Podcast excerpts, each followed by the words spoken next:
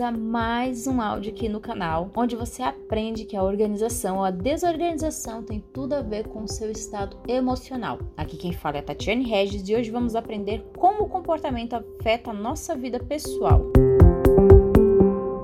Na psicologia, o comportamento é o conjunto de atividades e reações de um indivíduo ao ambiente em que está inserido. Pode indicar um grupo de ações ou uma ação singular. A maneira como nos comportamos passa por diversas metamorfoses ao longo de nossa existência. Entre a infância e a adolescência, mudamos drasticamente. Reagimos abruptamente ao súbito conhecimento e consciência das complexidades do mundo, bem como ao desenvolvimento das nossas emoções que surgem com a puberdade. Então, como o comportamento afeta as nossas vidas? Para nos encaixarmos melhor em ambientes, nós podemos modificar determinadas atitudes. Quando interagimos com familiares, expressamos condutas específicas as quais temos certeza que serão aceitas pelos demais. Com amigos e colegas de trabalho, o caso é o mesmo. É assim que sobrevivemos em diversos habitats. Consequentemente, pode-se afirmar que o comportamento está intrinsecamente ligado ao nosso sucesso ou fracasso em diversas situações da vida. Na maior parte do tempo, as pessoas não param para pensar em suas atitudes e palavras verbalizadas. Vivem no piloto automático. Críticas ou elogios são feitos em relação a como elas se portam e poucas são aquelas que aproveitam essa oportunidade para refletir sobre quem realmente são. Graças ao costume, geralmente somos impedidos de identificar pontos fracos e vulnerabilidades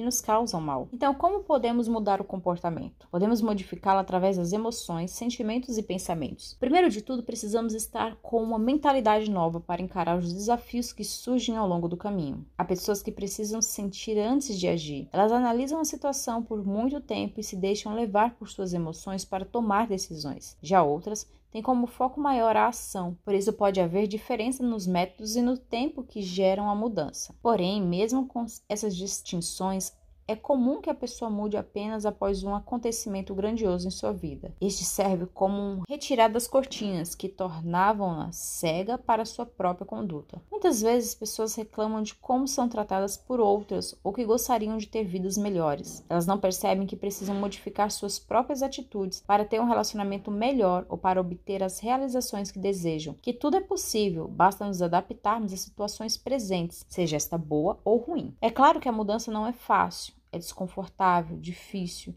complicado para o nosso emocional, independentemente da ocasião. Isso porque nos acostumamos com as nossas vidas e abraçamos ambos os fatores positivos e negativos. O truque é substituir o velho pelo novo devagar, para dar tempo para o nosso cérebro se acostumar com ele. Então eu vou deixar aqui três passos para começar a mudar. O primeiro dele é estabelecer uma meta. Para você ser capaz de fazer tudo isso, é preciso ter uma meta. Essa deve ser positiva. Quero ser mais corajoso e fazer as coisas com confiança em vez de quero ser menos medroso. Quanto mais específica, mais fácil para pôr em prática. Segundo ponto é persista.